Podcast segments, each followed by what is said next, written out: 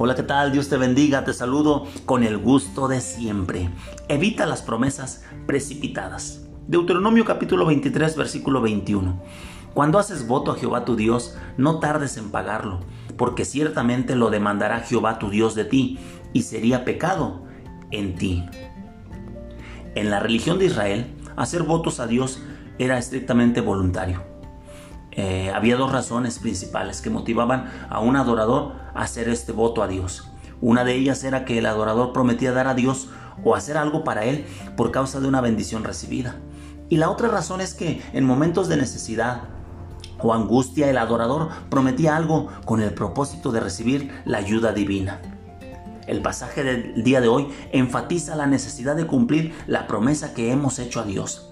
La promesa era hecha voluntariamente, pero una vez hecha esa promesa, había en la persona la obligación de hacer lo que había prometido. Si la persona no cumplía su promesa, era culpada de pecado. Si una persona no hacía promesa, esto no era pecado, porque Jehová no esperaba que su pueblo le hiciera promesas. La palabra de Dios declara que hay muchos que han hecho promesas a Dios y sin reflexionar en las consecuencias de sus promesas. Un ejemplo de ellos es Jepté, él hizo un voto para comprar el favor de Dios sin medir la consecuencia. La consecuencia de su voto fue el sacrificio de su propia hija. Jesús citó este pasaje del día de hoy a sus discípulos para enseñarles a ellos la importancia de hablar la verdad.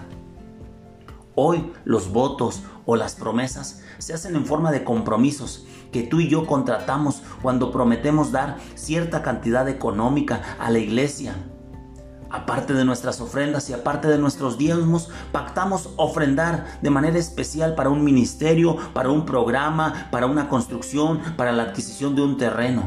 En fin, el consejo que tú y yo necesitamos poner en práctica en momentos como estos es el no comprometernos más allá de nuestras capacidades de cumplir. Y una vez que hemos hecho promesa a Dios, pedirle a Dios su auxilio para que tú y yo podamos cumplir lo que hemos hablado. Pregunta, ¿has hecho promesa a Dios? No tardes en cumplirla. Que tengas un excelente día. Que Dios te bendiga. Hasta la próxima.